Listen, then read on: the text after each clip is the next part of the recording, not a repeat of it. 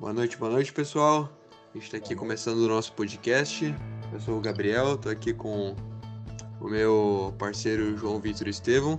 A gente hoje vai falar um pouco da questão ética, que é um conjunto de valores de um determinado grupo, ou nesse caso, de uma determinada empresa. A gente está aqui com o professor Cláudio e com o Adriano. Vocês podem se apresentar, o professor Cláudio pode se apresentar. Ah, pois não, Gabriel, João, obrigado pelo convite, né, para a gente estar hoje à noite falando sobre ética. Prazer, Adriano, te conhecer. É, sou coordenador do curso de administração da Católica de Joinville, né? É, atuo nas disciplinas da área de finanças. Né? É, minha formação é em administração, fiz meu mestrado em administração, algumas pós, algumas especializações também em administração, sempre na área financeira.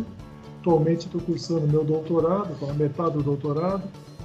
A gente acaba sendo mais aluno do que professor, acaba estudando e compartilhando o que a gente vem aprendendo aí com nossos estudantes de administração. Né?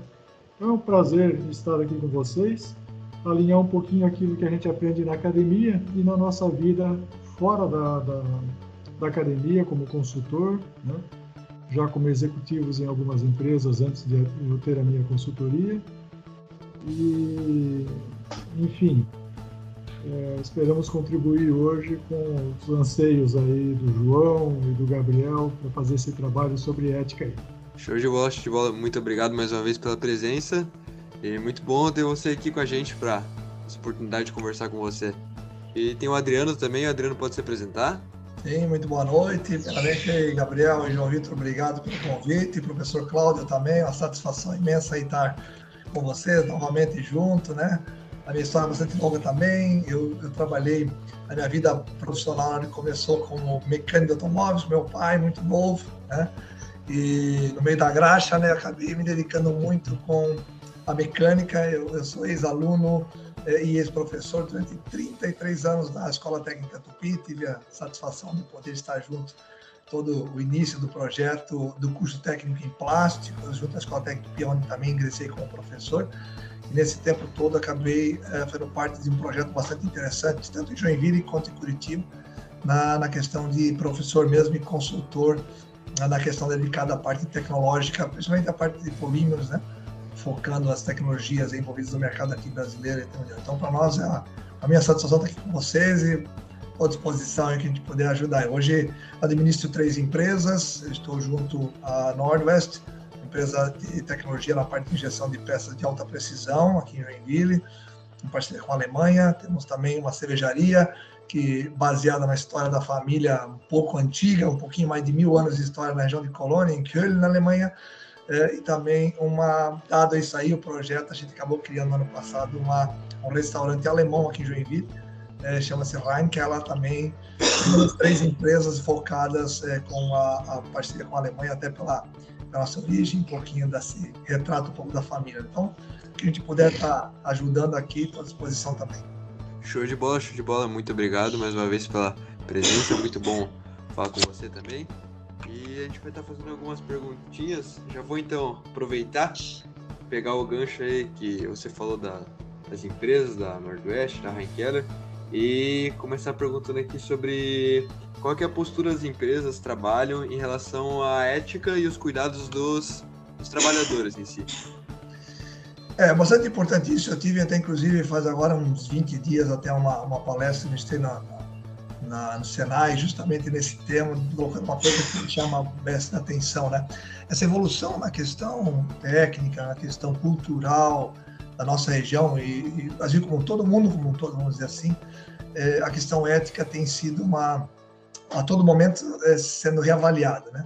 Porque, pelo menos eu sou de uma geração é, onde o professor também pode nos ajudar a entender um esse cenário, nossa é período, onde os cuidados do que você fala, os cuidados daquilo que você percebe na empresa, nas, eh, nos sigilos daquilo que você vê da empresa, na relação interpessoal, né? Eram realmente coisas muito fortes, né? E que a gente percebe numa, numa curva eh, ascendente que as coisas vêm tomando um pouco mais aceleração em relação às atitudes das pessoas e, e muitas vezes acaba sendo esquecido um pouquinho a interrelação, a, a relação interpessoal entre, entre os membros da empresa, entre direção, entre funcionários, né?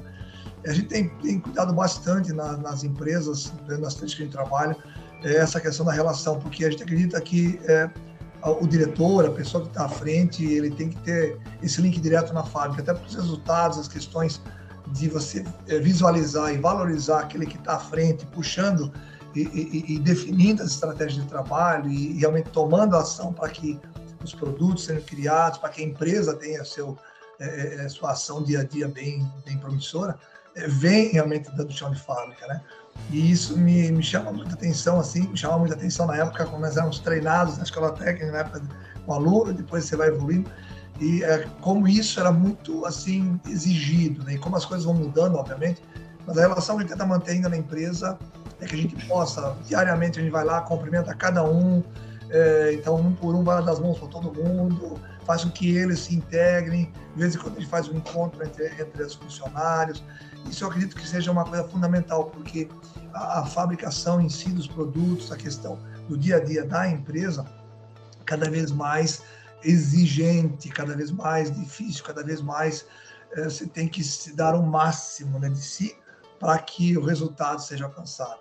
E eu não vejo diferente isso para frente, quer dizer, pelo menos no meu ver, eu vejo que cada vez mais as coisas vão reduzindo seu tempo para a família e, e, e de forma a aumentar o tempo para a indústria. Então, essa relação interpessoal é muito importante. A gente tem procurado é, cada vez mais, assim, estando na, na empresa, é, tentar conversar com cada um, visualizar que cada um percebe, as dificuldades do dia a dia, de tentar desmistificar um pouquinho essa relação entre diretor, presidente e os funcionários, que isso é uma coisa que eu sempre aprendi de novo. Né? Essa relação tem que ser muito mútua e muito transparente no mesmo, no mesmo nível, né? De forma a todo mundo respeitar todo mundo. Então, para nós assim, é bastante importante ainda que a gente leve à frente. A gente vai treinando pessoas, gerentes e diretores da empresa para que eles tomem ações, cada um com a sua postura, obviamente, mas assim, em tentar manter essa, essa questão que para nós, pelo menos, né, é, na idade que, que, a gente tem, tem, tem, tem acompanhado, é, que isso realmente é um valor bastante importante, como muitas outras coisas, né? Mas manter essa interrelação é, é, entre funcionário e os vários níveis hierárquicos, é, para nós, é bastante importante. E tem algo é, no caso que você melhoraria hoje em dia na empresa ou você acha que já está meio encaminhado as coisas é, em relação a isso? Tem, nós temos muita coisa a melhorar na empresa, né? Você tem que buscar os dois lados. O lado tecnológico, para que a empresa cada vez mais, pelo menos é uma coisa que a gente tem cuidado bastante é, é, nas três empresas, assim. Primeira coisinha, a empresa cada vez mais moderna, cada vez mais automatizada. É uma coisa que a Europa inteira está assim, desde a época que eu trabalhei como consultor na Europa também, não tem como mudar isso. Cada vez a tecnologia buscando é, é, é, reduzir mais aquilo que as pessoas poderiam estar fazendo. Então, de um ponto de vista pode ser ruim, para que parece que você não tem o que fazer, mas ao contrário, se aproveitar isso aí de forma a você usar aquelas coisas mais pesadas, fazer com que aquilo, o equipamento faça, aquilo com que a máquina realmente desenvolva automático e você pensar mais, você usar o teu tempo para discutir com as pessoas, para você é, transformar aquela ideia sua que muitas vezes você tem, às vezes não é valorizada ou é esquecida, aproveitar aquele tempo para você é, colocar em torno a, a ideia. Então isso tem sido uma, uma coisa que a empresa a gente tem, é, tem melhorado. É, o que faria hoje na empresa, o que a gente tem feito, pelo menos, é cada vez mais buscar o que, que poderia ser, é, não afetasse tanto o funcionário, do ponto de vista da sua experiência, quer dizer, deixar ele mostrar sua experiência, mostrar o seu know-how, mostrar o seu conhecimento desde a formação é, de, em termos de ensino, como também a parte experiência profissional, é, sem afetar isso aí, usar a parte tecnológica. Então, isso tem sido uma, uma frente bastante, um desafio bastante grande para nós, né? Como buscar, as coisas estão muito abertas, estão muito fáceis hoje de buscar em relação a muitos anos atrás, tudo está na mão, a tecnologia está na mão, e a dificuldade tem sido como buscar o que buscar na empresa, tecnologia, o que buscar em treinamento, é, como interrelacionar essas questões técnicas e culturais, porque hoje também é outra coisa importante, nós recebemos muito aqui na nossa região pessoas de outros estados que isso, no passado não digo que não era comum, mas era bem menos comum. Então, a dificuldade de regiões, macro-regiões do Nordeste, é, pegar a região centro-sul do Brasil, até outros países do lado, venezuelanos, é, próprios argentinos, né?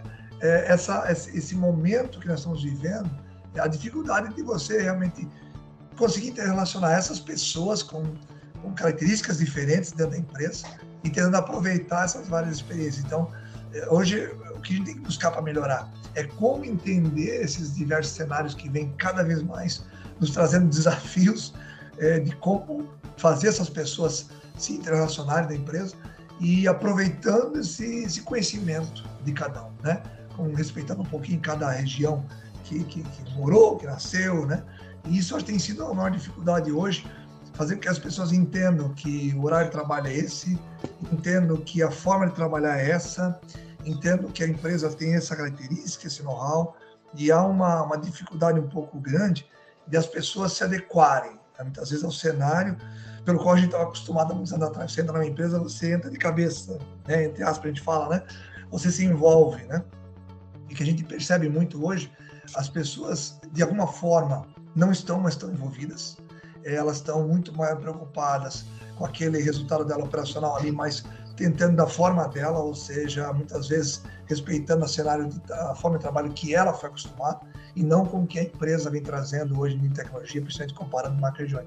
Então isso é uma coisa que hoje está sendo desafiador para nós, trazer para o dia da empresa esses, esses, essas pessoas e, e formatá-las. Acho que isso é uma coisa que tem sido, e as escolas têm feito esse trabalho cada vez mais, é, principalmente a nível tecnológico. Né? Você está na área Sim. de educação, isso é, uma, é um desafio constante também, né? É, é como administrar. Está constantemente mudando, né? O Sr. Cláudio, que está bastante na área, deve e como administrar isso, né? Como administrar isso? Você tem o lado financeiro, mas você tem o lado também administrar o teu negócio, é, o teu pessoal, quer dizer, a tua equipe de trabalho, o teu time, né? Então, essas coisas de buscar orçamento, buscar resultado e, ao mesmo tempo, buscar interrelacionar essas pessoas para elas verem isso aí, é, que a empresa depende delas, que a empresa então, é, que o professor sempre né, colocou ali também para nós antes, é, é, é, a administração em si né, é uma coisa é ampla, complexa, é, de tal forma você ter o lado financeiro, mas ter essa, essa inter-relação de administração do negócio, né, que também faz parte, é um, é um grande desafio hoje.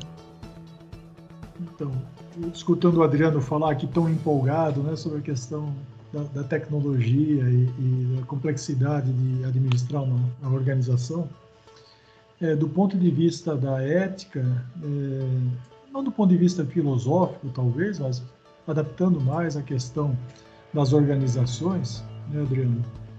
Uma questão complexa em relação à, ética.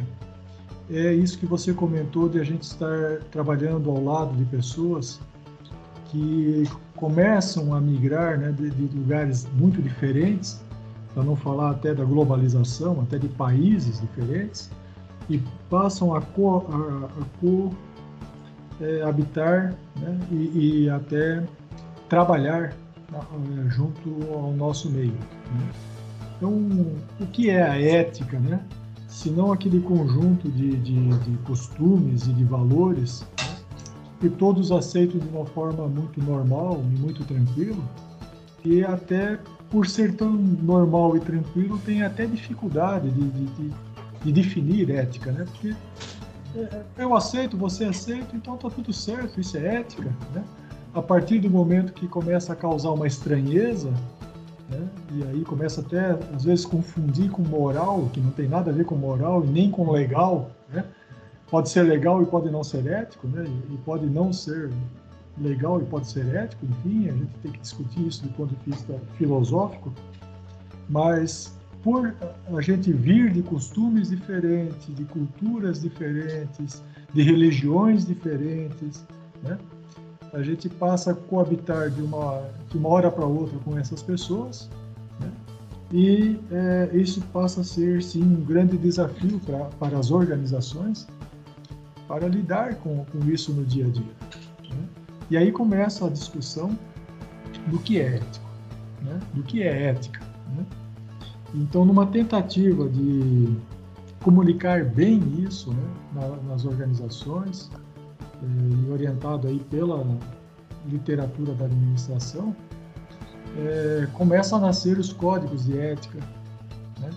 começa a nascer a, a, postura ética dos líderes e dos administradores para que eles é, transfiram para os seus liderados né, para as pessoas que trabalham com ele essa questão de ética, não só por palavras ou por um código de ética escrito, mas também vivenciado.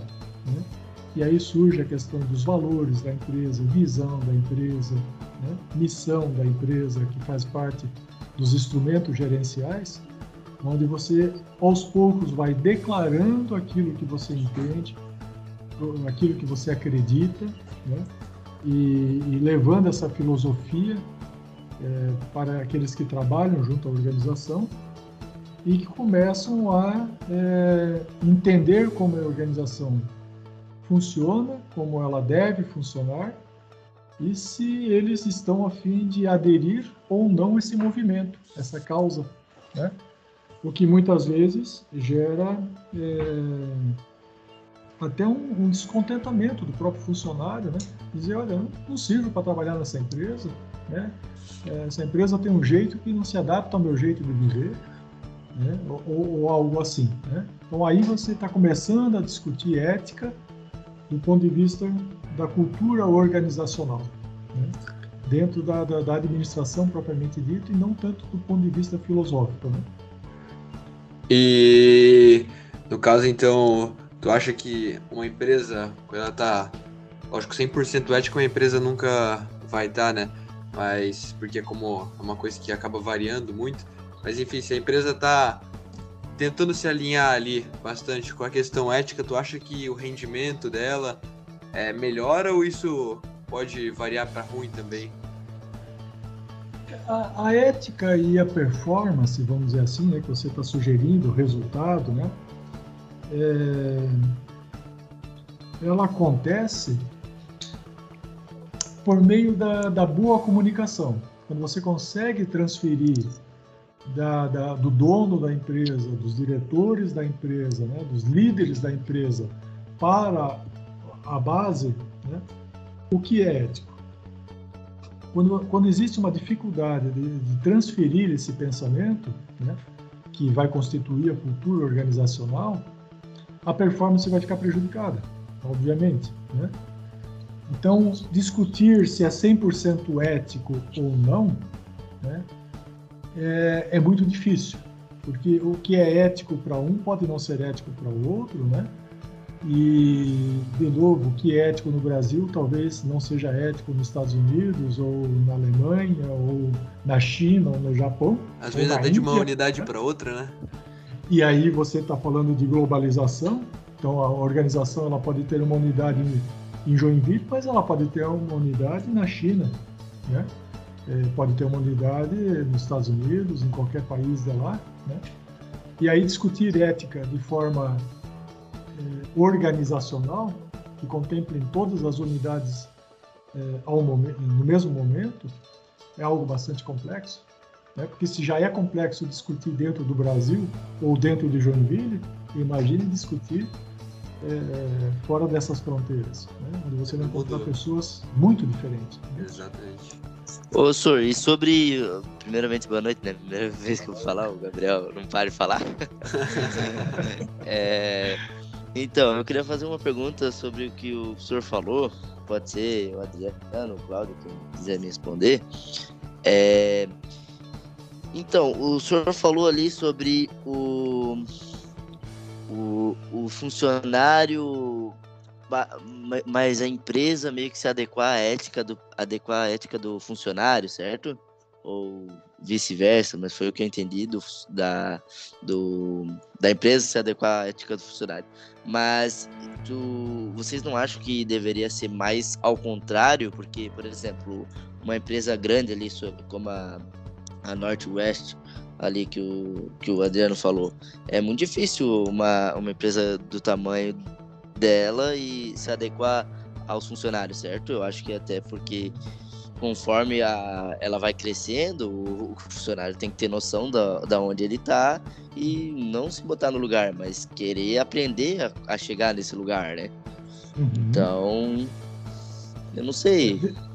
Ve, veja assim, é, normalmente os funcionários se adequam à cultura da empresa, normalmente.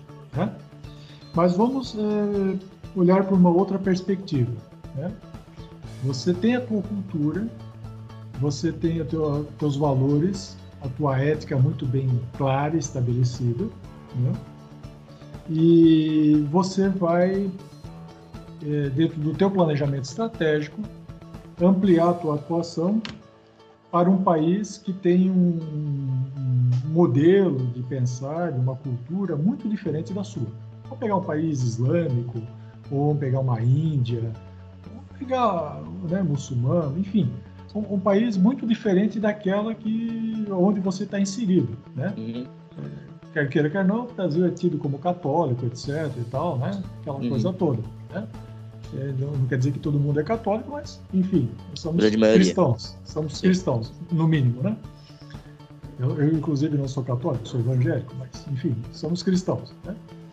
E aí você vai colocar a tua unidade estrategicamente num país é, onde o catolicismo é como é para nós qualquer outra crença, né? falando em religião. Mas não só falando em religião, falando em costumes de forma geral, né? Onde você diz, por exemplo, que no Brasil o papel da mulher é igualitário ao papel do homem. Ponto. A gente sabe que tem lá os seus problemas, etc. Parece que ainda tem essa questão mais do homem do que para a mulher, papapá, mas a mulher já conquistou o seu bom espaço é, aqui no Brasil. Será que na Índia é assim? Será que se você entrar com a tua cultura do Brasil lá, sem olhar para os costumes local, né, como, como vai ser a tua administração no dia a dia? Como você adequa e você alcança alta performance que você tem no Brasil, num país onde você, antes de falar em performance, você tem que discutir coisas que para você está muito tranquilo, já está resolvido. Né? Mas que lá, se você entrar desse jeito, não está tão resolvido assim. Você vai ter um conflito. Né? E aí você tá, leva dirigentes daqui, gerentes daqui, pessoas de confiança daqui para implementar a tua unidade lá. E chega lá, os caras dizem, pô, mas aqui é diferente. Como é que faz? Né? E é. aí você está de novo discutindo cultura organizacional. E aí vem a questão do começo da tua pergunta a gente faz as pessoas se adequarem à cultura da empresa, a empresa se adequa à cultura daquelas pessoas locais, porque elas já estão lá, hum. ou precisa haver um realinhamento onde talvez ambas Os as partes cedam. precisam negociar, conversar o que é ética, como é que é ética, como é que funciona a ética e por que, que tem que ser assim ou por que, que tem que ser assado, o que isso vai trazer de benefício para as partes. Né? Então, é, é, essa eu acho que é a grande questão. Né? É, isso um acontece. talvez que possa te ajudar, João, é, também complementar o que o professor Cláudio comentou. Tive a oportunidade de trabalhar em dois países é, que eu acho que é, chama muita atenção. Um é França e outro Alemanha. Uhum. Os dois países, você, é, no contexto da indústria, você não tem chance de você definir a forma de tu trabalhares. Você Sim. tem que se adequar 100% ao alinhamento da empresa. Tá?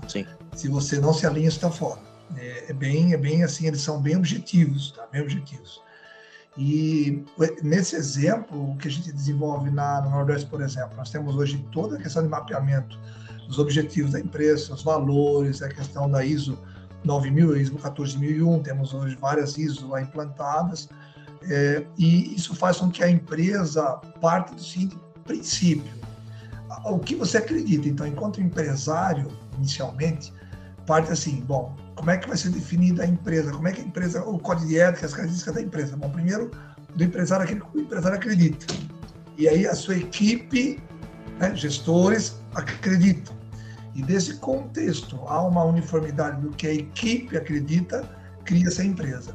E cria-se a empresa onde os funcionários entram e eles tentam se adequar dentro daquilo que a empresa acredita, que está dentro do seu cenário da ISO 9000, que está definido os seus valores, seus objetivos, que está na parede, tem que estar tá lá em todas as paredes para que todo mundo olhe, para todo mundo entenda.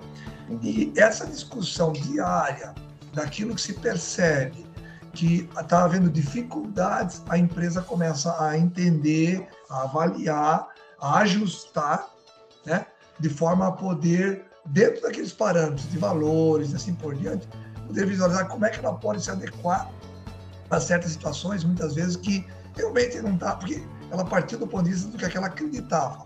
Você tem que partir de algo, né?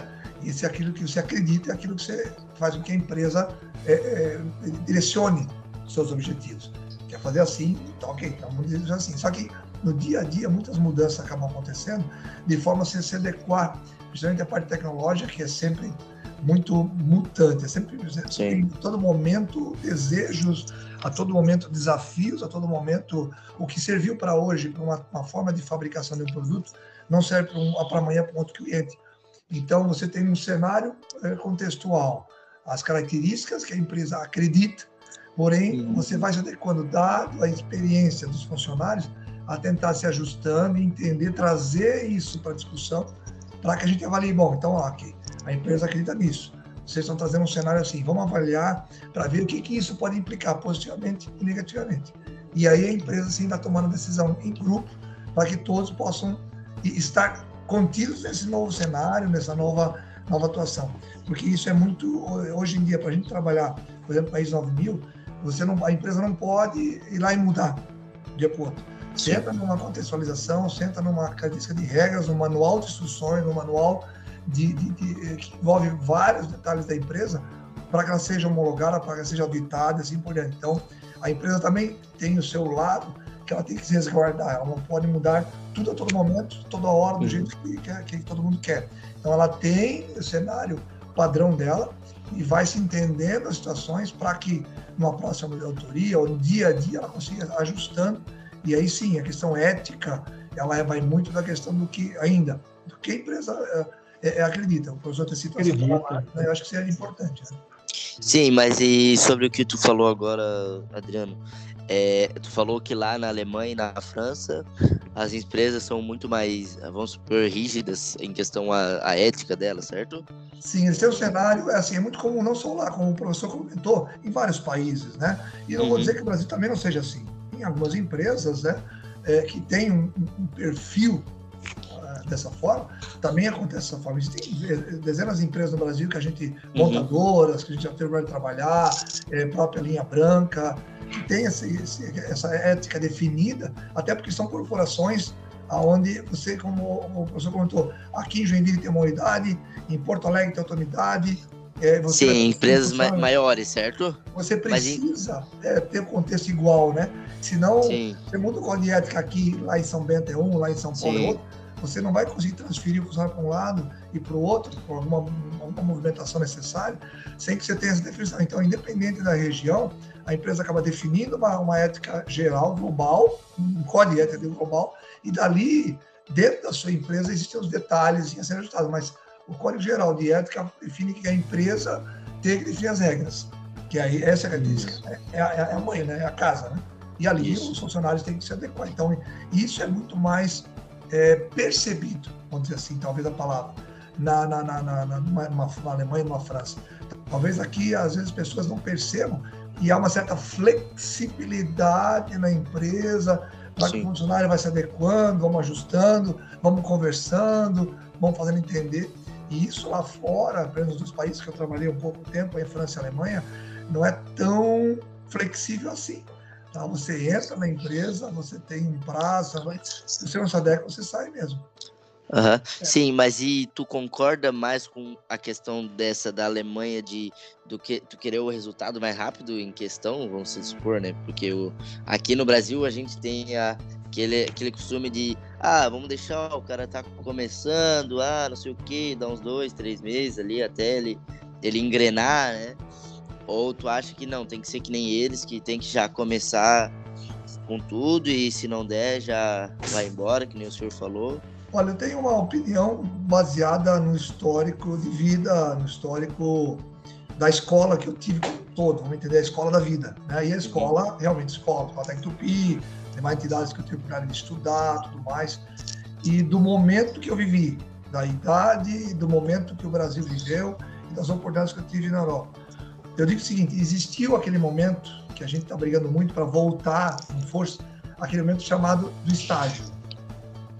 Uhum. É que nem você vem de uma Europa, você vem falando alemão, chega no Brasil, como era no passado, um imigrante, ficava um ano se adequando dentro de uma unidade que era do exército, que era assim, para você se adequar à língua do país, se adequar às regras do país, para que então você era transferido para uma unidade, uma cidade, assim começou a nossa família, inclusive no Brasil. E aí você conhecendo das regras, conhecendo das forma, a forma pela qual o país ou a região é, trabalha, você está muito mais à vontade, está muito também, você como pessoa que está ingressando nesse novo país, muito mais tranquilo, muito mais seguro de que você está pisando da forma correta, está agindo da forma correta. Nesse, nesse contexto, eu sempre digo assim, o estágio, a, o momento que a, a, o aluno, a pessoa que vem da, da, da escola entra na empresa, esse momento é muito oportuno para que você possa, nesse período, e esses três meses que as empresas hoje se avaliam, os três meses de experiência profissional, eh, seja ele vindo de uma escola ou de uma outra empresa, eh, uhum. se tem esse momento para isso. Dizer, é nesses três meses que você se adequa, você se ajusta, você se alinha, você conversa, discute e tenta. Então, é nesse momento que a empresa te avalia, e nesse momento que você se avalia enquanto se você se adequa àquela empresa.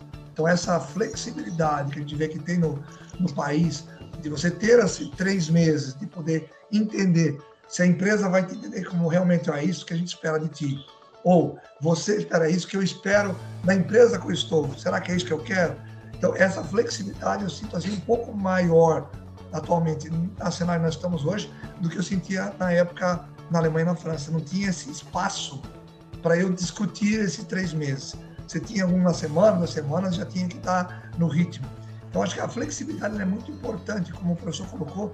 É, é cada vez mais essa globalização é, é, que a gente tenha que ter esse time, tenha que ter esse, esse tempo de ajuste. A empresa não vai parar, você não vai mudar as regras, mas ao mesmo tempo você tem que se adequando, tem que se ajustando, e essa flexibilidade que a empresa te oferece, e você também tem que se sentir é, é, é, é, esse espaço, tem que sentir esse espaço da empresa. Então, às vezes, às vezes as pessoas não sentem esse espaço da empresa e acham que é um mundo fechado. Muitas vezes a empresa está à disposição, ou ela não mostra, como o senhor colocou, às vezes a, a pessoa que está à frente, o gerente, não se expõe, a pessoa que está à frente não, não, não, não tem essa facilidade de inter-relação com a pessoa que está ali. Então, essa questão ética fica um pouco distante, muitas vezes, os seus valores e os valores da empresa ficam um pouco distantes. Eu acho que as duas coisas são importantes. A empresa tem os valores e a, a, pessoa tem que se adequar a esse cenário da empresa, independente do que for, e a empresa também é entender esse outro lado e procurar corrigir, procurar adequar, procurar trazer essa pessoa para dentro do cenário da indústria da forma que a empresa é. E isso achar um, eu sempre disse, um, um denominador comum. Né? Se te atrai trabalhar naquele contexto, se a empresa uhum. também te vê como uma pessoa que vai se sentir feliz ali dentro, vai se sentir bem ali dentro. Quer dizer, esse cenário de se sentir feliz e ter essa condição da tua ética, da tua forma que você cresceu, que você entende teu, a tua família, a tua vida, tem que estar contextualizado. Senão você acaba não conseguindo fazer com que as duas coisas não casem, né? Então não existe a indústria, não existe você, né? Do Sim. ponto de vista, João, operacional, né, a ética e o regramento ou a lei, né, ela, é, elas são coisas totalmente diferentes. Né? Por exemplo, é, você tem um, um, conjunto de funcionários que trabalha para você, né, tá, tá, na empresa, e é, teu gerente, por exemplo, fechou um negócio muito bacana para a empresa, né? fechou um negócio muito importante, né? uma operação é, e assim estava tentando muitas vezes conquistar essa operação, seja com cliente, seja com fornecedor, seja com banco, não importa com quem, mas uma operação muito importante para a empresa e esse gerente alcançou isso. Né? E quando alcançou e todo mundo ficou satisfeito, vamos assinar contrato, etc., né? a parte, a outra parte contratante diz: olha, fechamos o negócio, muito bacana, estou muito feliz, está todo mundo muito feliz nós vamos fazer um jantar e eu pago a conta. é muito sutil. Né? Poxa, fechamos o negócio, está todo mundo feliz, eu pago a conta. Normal, bacana. Né? É ético né? do ponto de vista da empresa agora, não estou falando do ponto de vista filosófico e nem mundial, estou falando da empresa. É ético deixar a outra parte, a parte contratante, pagar um jantar, pagar o almoço, pagar a festa? É, é, é isso que tem que discutir. Se a empresa entende que é, que é, que é ético, não tem problema. Escreve que é ético, comunica a todo mundo e deixa todo mundo fazer. Se a empresa entender que não é ético, tem que estar muito claro e muito bem escrito que não pode fazer. Ponto. Não se discute. Né? Porque a comunicação faz toda a diferença. Né? Começa com o jantar, daqui a um pouco começa a receber um benefício, daqui a um pouco é um, uma passagem de avião para passar as férias não sei aonde, daqui a um pouco é isso, é aquilo. Vão tomando caminhos né, que talvez seja indesejável para a empresa. E se a empresa entender que isso é indesejável, ela tem que comunicar isso aos seus funcionários, aos seus dirigentes. Né? Se ela entender que não é indesejável, que está tudo bem, que o mundo é assim mesmo, né? também não tem problema nenhum. Né? Que seja assim. A ética, de novo, o que é para um pode não ser para outro. E ela não se confunde com lei e com regramento. Né? A lei não precisa dizer que é proibido você dar vantagem ou não dar vantagem, que é proibido a propina ou não é proibido. A lei não precisa dizer isso. Isso é uma questão ética. Né? E aonde isso é permitido em algum lugar, pode não ser permitido em outro. E se você trabalha em duas, três empresas, você vai se deparar com situações diferentes. Aqui eu posso, ali eu não posso. Aqui é permitido, lá eu não permito. E aí você só vai entender se é ético ou não é ético pelo teu ponto de vista quando você se depara com essas duas situações.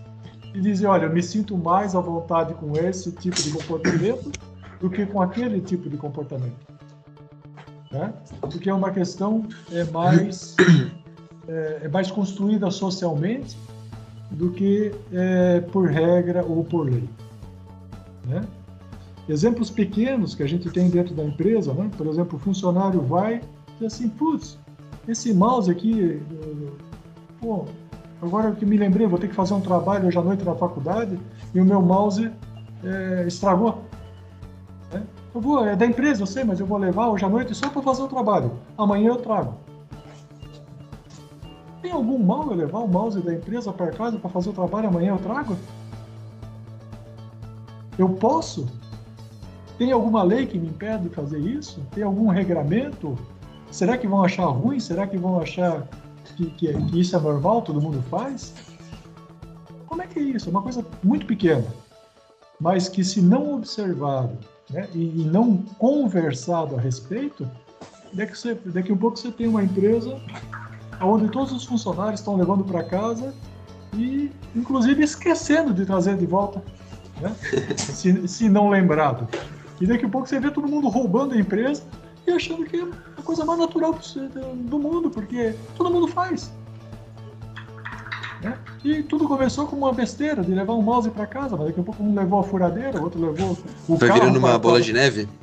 Eu levou o carro no final de semana para ir só, só, só ir para a praia, porque o meu tá estragado, tá na oficina, mas eu só, é só esse final de semana, eu vou para a praia com o carro da empresa e volto, e tá tudo certo. então, é, é essas questões, e quando a gente conversa sobre ética, né, que perspassa qualquer questão legal ou é, é, regratória, né, que, que a empresa possa ter. Então, essas coisas precisam ser conversadas na empresa e ser construídas eh, socialmente. Né? Por isso que eu digo que às vezes você precisa se adequar ao funcionário e às vezes o funcionário precisa se adequar à empresa e o cara vai dizer, pô, isso aqui é um bando de louco. Pô, não posso levar um mouse para casa? Isso aqui é um bando de louco. Eu não quero trabalhar nessa empresa. ótimo, ótimo, você não precisa trabalhar aqui. você pode trabalhar onde você quiser, onde todo mundo achar que isso é natural. Mas aqui tem que estar bem claro aqui não é natural, a gente não aceita esse tipo de coisa. Né? Quer dizer, como é, que, como é que essa clareza acontece nas organizações? Né? Eu acho que esse, esse é o grande ponto né, de discussão da ética no mundo organizacional. É, geralmente começa com como o professor falou, com pequenas atitudes o negócio vai indo, vai indo, vai virando uma bola de neve quando vai ver. Quando vai ver o negócio Tá já não fora tá. do controle. Exatamente, inclusive tem algumas empresas, é, lógico, né, são empresas assim que já tem anos e anos, que começou com um dono, proprietário, enfim, um, alguém que realmente tocava, o administrador, e com o passar do tempo a empresa fez não sei quantos anos, esse proprietário ou acabou falecendo, o administrador, né, ou acaba saindo da empresa, vendendo, e daí a pessoa que entra no lugar, às vezes tem uma é, a, a ética da pessoa em si muitas vezes acaba não se alinhando com a da empresa. Vocês acham que isso acaba prejudicando ou pode ter uma adaptação ali? Sem dúvida, né, Gabriel? A, a imagem da empresa, né, ela se dá por meio das pessoas, né? Paredes são bonitas, a marca é bonito, é, máquina é bonito, tudo é bonito, né? Mas quem está à frente das empresas são pessoas, né? Se você olha para a pessoa e ela não tem um histórico bacana de ética, né? quer queira, quer não, ela é o representante da sua empresa. Né? Então, até para contratação, a grande responsabilidade de quem contrata é entender se quem está contratando, quem está sendo contratado, faz sentido estar dentro da tua empresa. Né? Se combina com o teu jeito de ser. Né? E como o Adriano falou, eu acho que tem um período né, de, de estágio, tem um, um, período de namoro. Né? Você, não precisa, você não casa com o primeiro que encontra na esquina. Né? Você namora, conhece, etc. Depois você, você vai casar. Né? Ah, o estágio é a mesma coisa. Né? Eu acho que é a oportunidade da empresa conhecer a pessoa, mas é a, a oportunidade da pessoa conhecer a empresa. Né? Também faz sentido ela estar trabalhando naquela empresa. Né? Porque a necessidade de trabalhar e receber dinheiro, né? ter, ter uma remuneração, isso é iminente em qualquer pessoa. Mas a, a remuneração ela é um conjunto de benefícios que a empresa oferece ao funcionário. Né? Faz parte desse conjunto. Né? E, um, e, uma parte desse conjunto é a questão do valor. Né? Quando você diz, eu trabalho no local tal. Né? Você se sente bem quando você diz isso? Ou você diz, é, trabalho lá, mas não vejo a hora de sair de lá e achar outra coisa, porque aquele lugar não, não combina comigo, não é o meu jeito, aquilo é muito ruim, aquilo é... Enfim, eu preciso ganhar dinheiro, eu preciso trabalhar, né? então eu estou lá. Né? Ou você se sente bem trabalhando lá, você se sente orgulho de trabalhar lá, você combina com o jeito da, da organização, né? Aquilo já faz parte de si, você faz parte da organização. Então, acho que a ética tem a ver, tem a ver um pouco com isso, né? onde aquelas é, questões que são é, socialmente aceitas ali naquele grupo onde trabalham junto, né? Ela, eles comungam dessa, dessa questão, né? Obviamente que não, nem tudo é igual, né? Nem todo mundo pensa igual, nem todo mundo age igual, todo mundo tem as suas diferenças, tem a sua liberdade de pensar diferente, mas existe uma, uma grande área de sobreposição daquilo que se entende como certo e errado, né? Aí a gente construiu ética. Acho que essa é a ideia. É, não é tudo só referente ao salário, como o professor falou, né? Tem que ter esse, é, tem que ter essa reciprocidade da empresa, é, ter esse retorno bom do funcionário e o funcionário ter esse retorno bom da empresa, no caso, né? A gente tem aí atualmente algumas, algumas não muitas, né? Startups e até empresas grandes, como por exemplo o Google, onde dentro da empresa é mantido um ambiente é, onde o funcionário em si ele se sinta o máximo aconchegante é, e com realmente vontade de estar lá possível. É, vocês acham que todo setor consegue aplicar isso ou em alguns setores, por exemplo, o Adriano que é, trabalhou anos na indústria, isso aí acaba de setor para setor acaba variando? Olha, eu tenho um exemplo muito legal para isso aí. Eu convivi um bom tempo é, com projetos na Whirlpool, em outras linhas brancas, Electrolux e dezenas de outras linkadas à linha branca. E esse exemplo que o Gabriel colocou agora me veio. Já estava esperando ele falar alguma coisa assim para jogar. A primeira área a ser criada é, com esse conceito foi dentro da Whirlpool.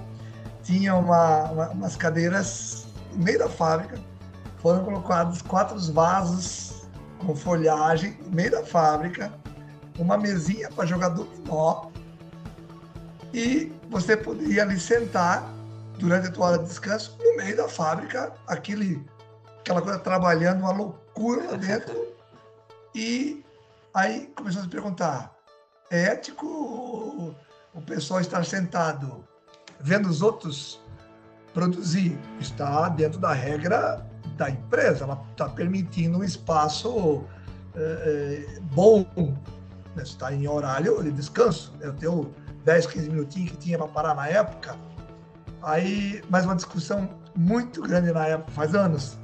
Pô, mas é ético esse pessoal sentar ali no meio? Ou mesmo eu, eu ia lá sentar e falei, pô, mas é ético eu estar aqui sentado vendo os amigos e trabalhando que nem um louco lá.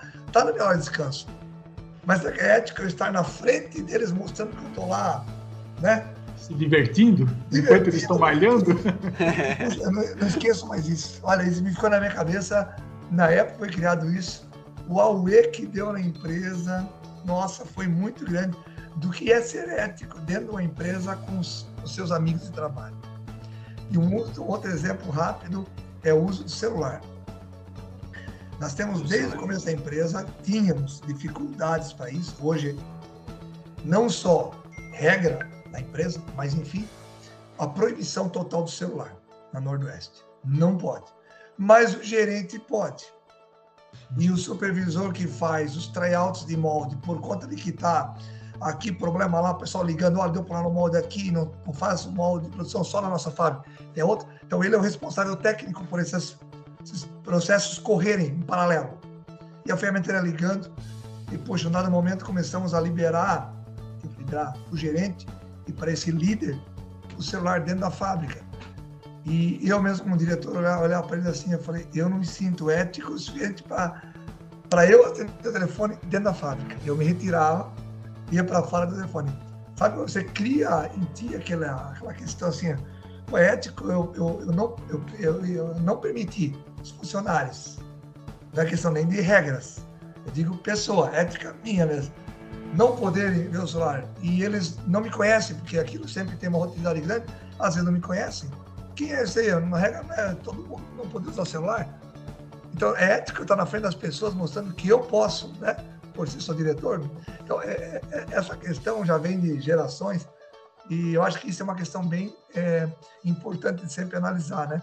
Como as pessoas se sentem eticamente é, passando por cima, entre aspas, de uma determinada regra, um regulamento, que deveria ser para todos, com certas exceções no grau de diretor, ok, mas mesmo assim está na frente do teu funcionário, do teu parceiro de trabalho, do teu, do teu amigo, do teu, daquela pessoa que está ali contigo compartilhando dia a dia. É ético você mesmo, diretor, estar na frente dele, é, aparecendo no celular, eu posso. É, são coisas importantes a serem sempre olhadas né, discutidas. Né? Então, isso é, eu acho que são exemplos bem. O que é ético para ti, né? Está no regra, mas criou seu espaço.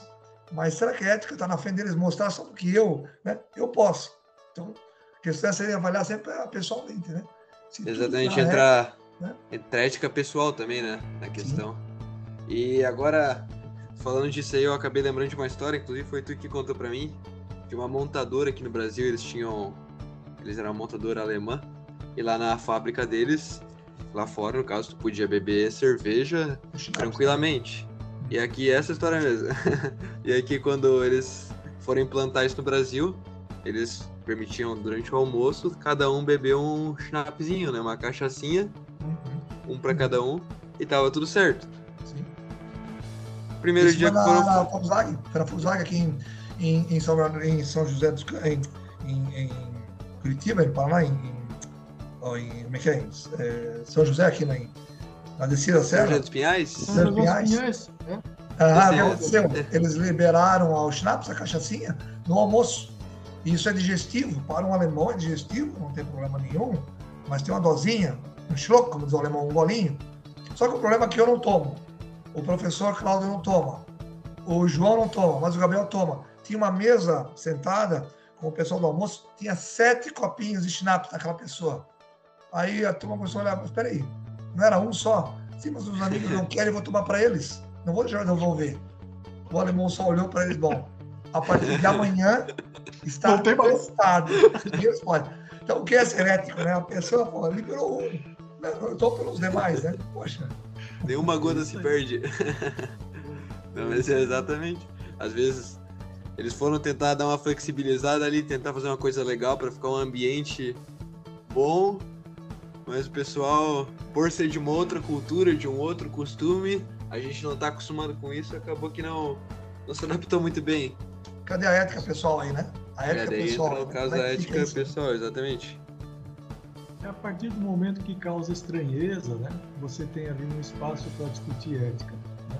De novo, é, aquilo que é todo mundo está de acordo, não, não, precisa ser discutido. Né? A ética já está estabelecida, não precisa nem de regra. Se você fizer regra, é, é bobagem. Você está escrevendo óbvio. Né? Não precisa nem botar na lei, todo mundo respeita. Né? Agora, quando existe um, uma estranheza, né, se alguém levanta, mas por quê? Né? Qual é o sentido? Eu não vejo o menor, menor sentido nisso que está sendo falado. Aí precisa ser discutido. Né?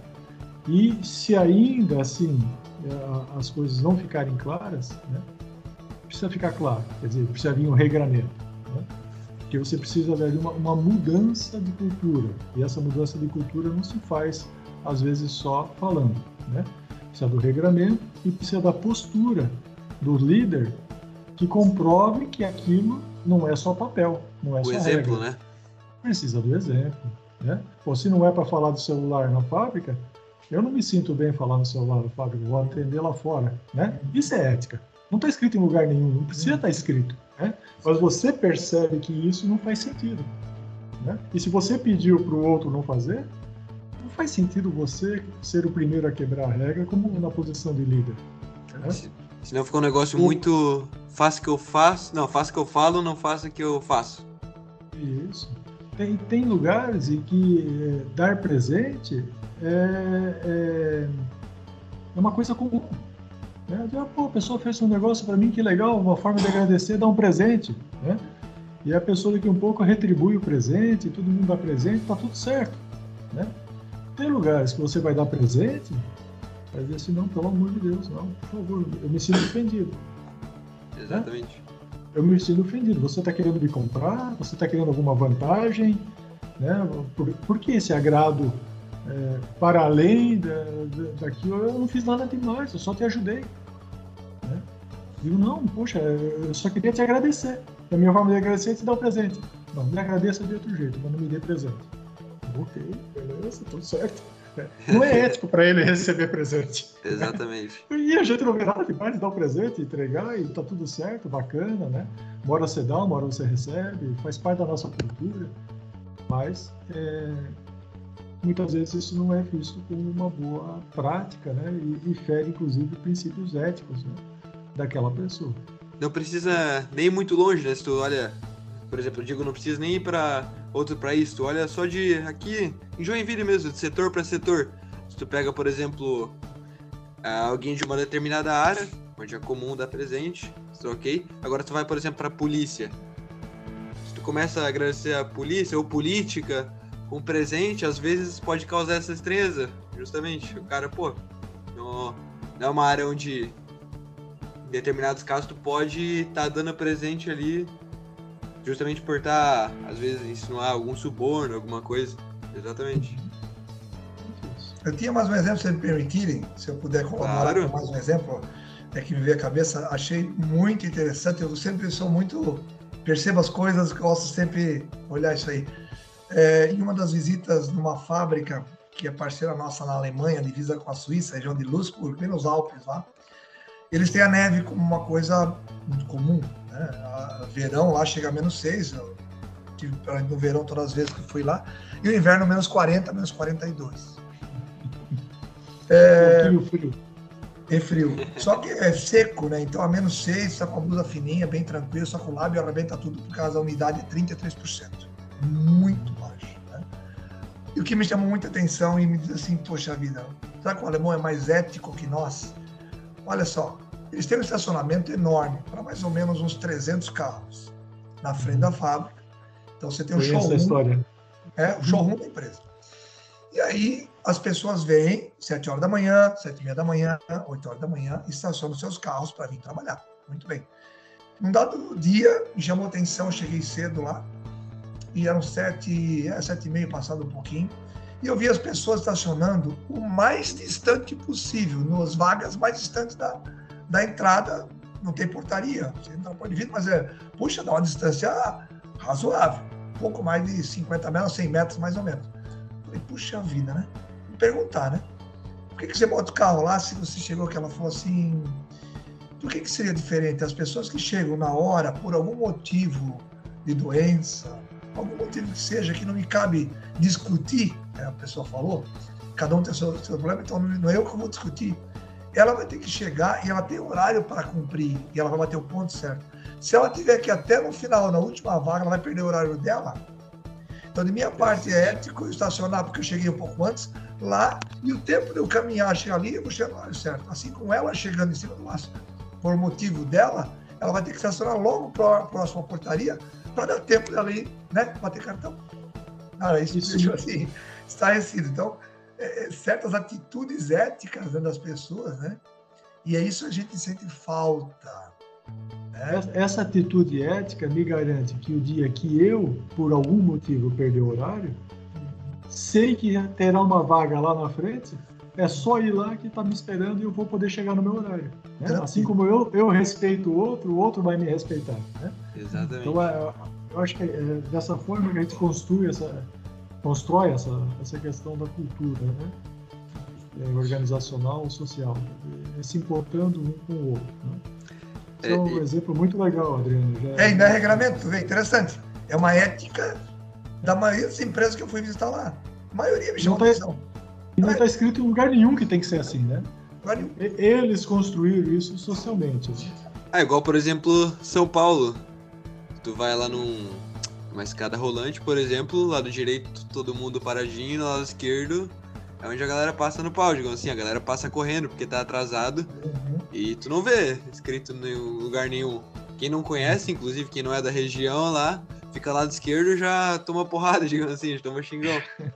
Porque foi estabelecido lá por eles, como a cidade é uma loucura, né? Muita correria que no lado esquerdo, igual o carro, no lado esquerdo tu passa mais rápido. É para subir correndo mesmo a escada rolante. Aqui em outras regiões não é comum isso, foi estabelecido por eles mesmo, é bem interessante.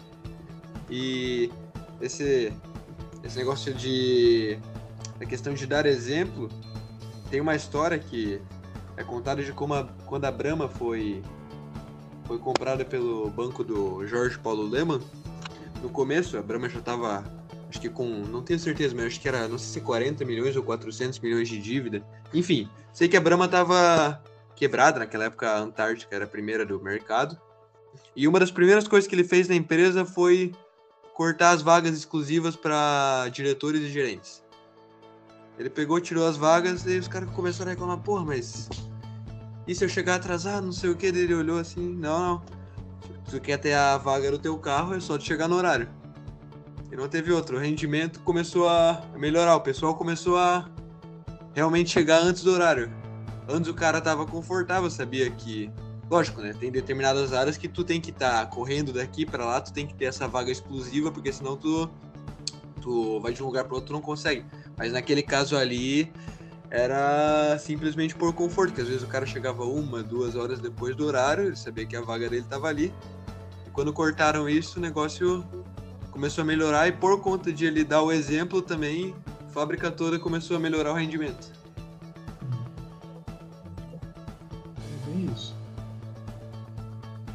Mas é isso aí, pessoal. Acho que já conseguimos ter uma conversa bem interessante. Queria agradecer mais uma vez a presença de vocês. Muito bacana conversar com vocês. Sempre bom estar aqui conversando e aprendendo com vocês, né? Sobre essas questões aí. Muito bom, eu agradeço mais uma vez aí ao João, ao Gabriel, ao professor Cláudio pela oportunidade. É, eu acho que é muito legal isso aí. Eu, sempre que vocês precisarem, de estar à disposição. É, eu acho que esse o que vocês estão é, trabalhando, o que vocês estão fazendo, é, aproveitem cada minuto da escola, aproveitem as experiências dos professores, aproveitem os mestres, né? Isso é muito importante. É a escola da vida vai dar a vocês um complemento daquilo tudo que vocês vão acreditar ou não acreditar dentro de uma sala de aula. E ela vai te, te ajustar.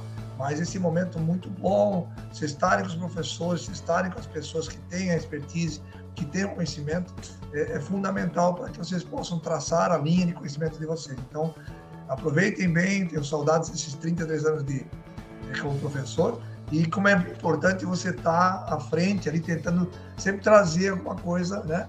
Para que o aluno venha realmente a, a entender e acreditar. É o que o professor sempre busca, né? Tomara que os alunos acreditem em uma parte daquilo que eu falo.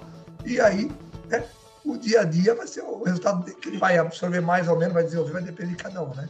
Então, parabéns aí pelo trabalho de vocês e faço votos aí que vocês tenham um ótimo, um ótimo curso, né? E isso é muito legal se esforce aí, capricha ao máximo aí.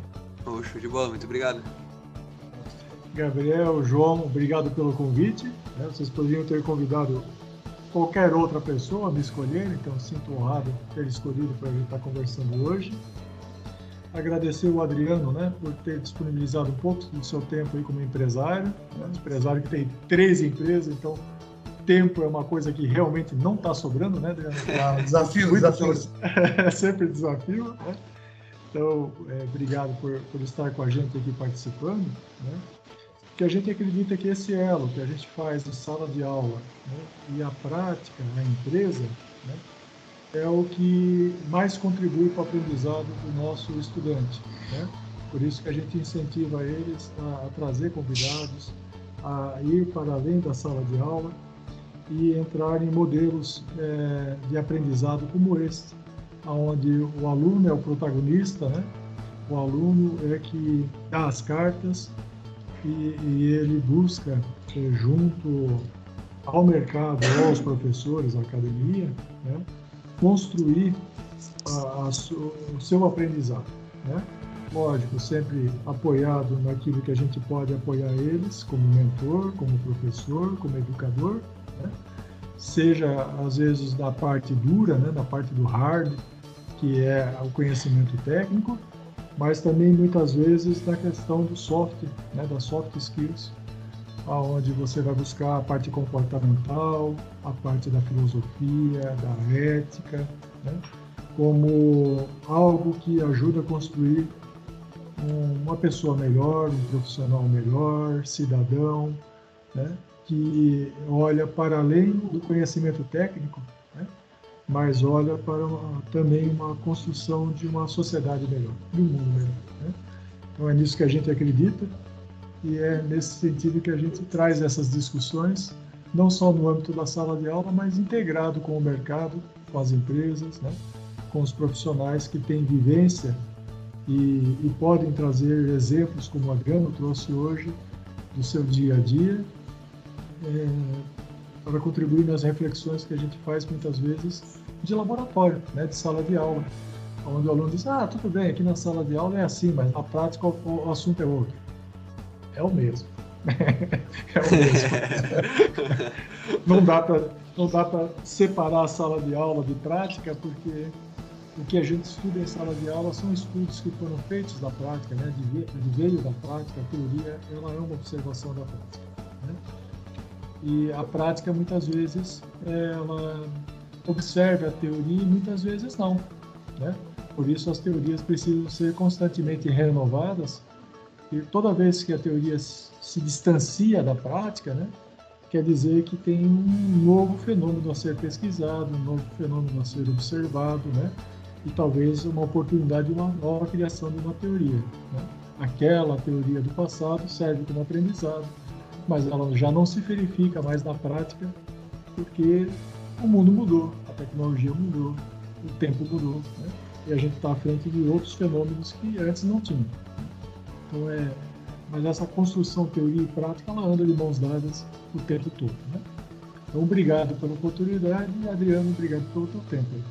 Obrigado mais uma vez. Estão à disposição. Vez, da gente aí, estão à disposição. Eu só queria usar as palavras do professor Cláudio também falar uma coisa muito importante, você reforçar o que você falou. Teoria e prática não existe diferença nunca.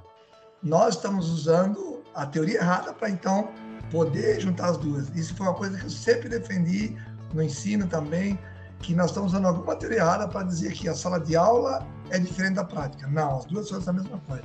É, alguma teoria estamos usando errado para que a comparação das duas não está casando. Então isso é muito importante realmente. É isso aí. Show de bola, show de bola, é isso aí.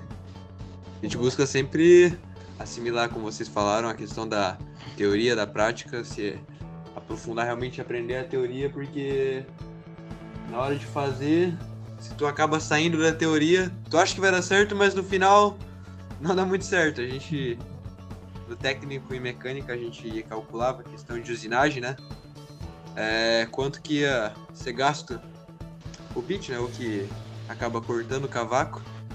A gente calculava lá, o professor calculava, ó, esse, esse, essa ferramenta de corte aqui vai durar tanto tempo. E daí, se tu usar em uma rotação, por exemplo, 1800, na hora que a gente ia botar lá, às vezes um ou outro queria ser mais rápido, fazia mais rápido isso, mais rápido aquilo, pegava e mostrava, professor, a peça tá pronta já. Quando ia ver as, a ferramenta de corte já toda desgastada, ele, ó, tá vendo? Não seguiu a teoria, agora na prática foi prejudicada. É bem isso aí que vocês falaram mesmo.